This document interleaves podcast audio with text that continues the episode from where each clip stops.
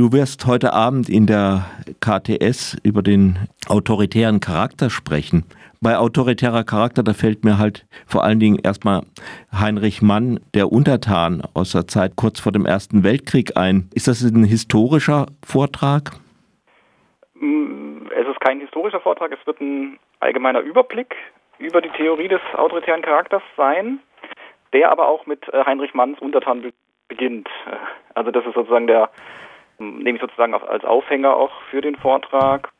Heinrich Mann schreibt in diesem Roman oder ähm, entwirft in diesem Roman den, den autoritären Charakter schon ähm, quasi idealtypisch, so wie er später dann in den sozialwissenschaftlichen Theorien dann auch ausgearbeitet wird und von daher ist es sehr äh, passender Aufhänger, finde ich auch. Mhm. Aber es wird eben nicht nur ähm, jetzt auf ähm, Heinrich Mann und des, äh, seiner, seines äh, Romans über das Kaiserreich, das Deutsche Kaiserreich gehen, sondern es wird dann ähm, quasi einen breiten Überblick geben über die Entwicklung der Theorie des autoritären Charakters mhm. äh, mit den verschiedenen Vorgängern von äh, Freud, äh, Marx, Le Bon, Wilhelm Reich, dann zum, zu den klassischen ähm, Anti-Autoritarismus-Theorien von der kritischen Theorie hin zur Rezeption der kritischen äh, der Theorie ähm, zur Kritik und ähm, sozusagen die Frage nach der Aktualität würde ich dann gerne in der Diskussion ähm, führen. Mhm. Jetzt ist ja mittlerweile auf der äh, Rechten steht jetzt irgendwie kein Kaiser oder äh, treuer Trotz mehr, sondern das ist ja eher fast auch schon äh, anarchistisch. Ist da äh, vielleicht doch ein, auch ein, äh, also gegen die Eliten und gegen den Staat und so weiter. Und also, also auch gegen Autoritäten, eingebildete oder wirkliche. Ähm, ist da aber trotzdem auch noch so ein bisschen autoritärer Charakter dabei. Auf jeden Fall. Also dieses Phänomen, also einerseits kann man schon eine Veränderung feststellen. Natürlich, es gibt so dieses ähm, lustvolle Unterwerfen unter ähm, den Kaiser oder so, hm. so, einer Person.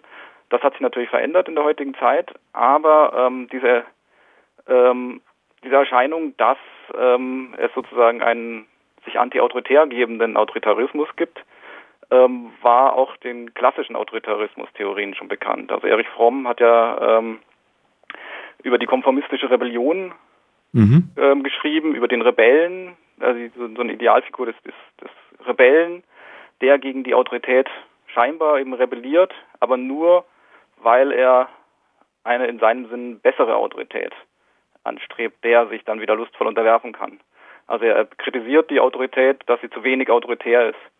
Und das haben wir ja auch in den vergangenen Jahren viel gesehen.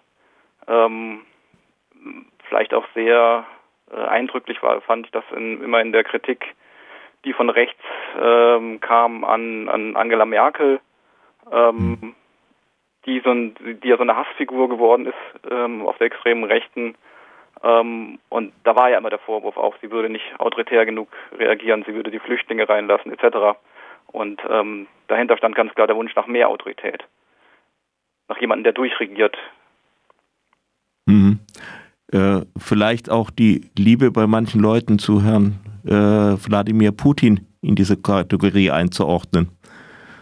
Das auf jeden Fall, ja, ja, genau. Also da, da sind nicht nur Putin, sondern auch andere äh, autoritäre ähm, Personen, ähm, Herrscher ähm, sind da so ähm, Projektionsfiguren, also äh, Viktor Orban kann man da auf jeden Fall auch nennen, wo, wo ja sogar äh, Leute zum Teil aus Deutschland quasi geflüchtet sind nach Ungarn ähm, von vor der Merkel-Diktatur und den äh, schlimmen Verhältnissen hier nach äh, Ungarn, um da äh, unter einer besseren Autorität dann zu leben.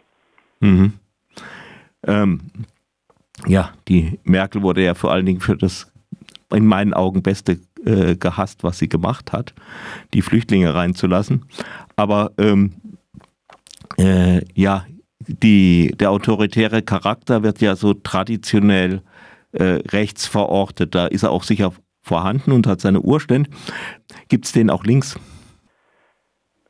Ja, es gibt durchaus, also natürlich in, in Unterschieden. Also man kann da nicht irgendwie eine, ähm, eine Gleichsetzung machen, aber es gibt durchaus auch ähm, Elemente, die man bei links angesehenen Bewegungen ähm, durchaus auch äh, äh, feststellen kann. Also etwa bei den K-Gruppen in den, ab den 1970er Jahren, der, der, das Umkippen der antiautoritären Bewegung der späten 60er dann eben in eine durchaus äh, dogmatisch autoritäre, maoistisch-stalinistische Parteienstruktur ähm, lässt sich durchaus auch in dieser Richtung interpretieren, finde ich.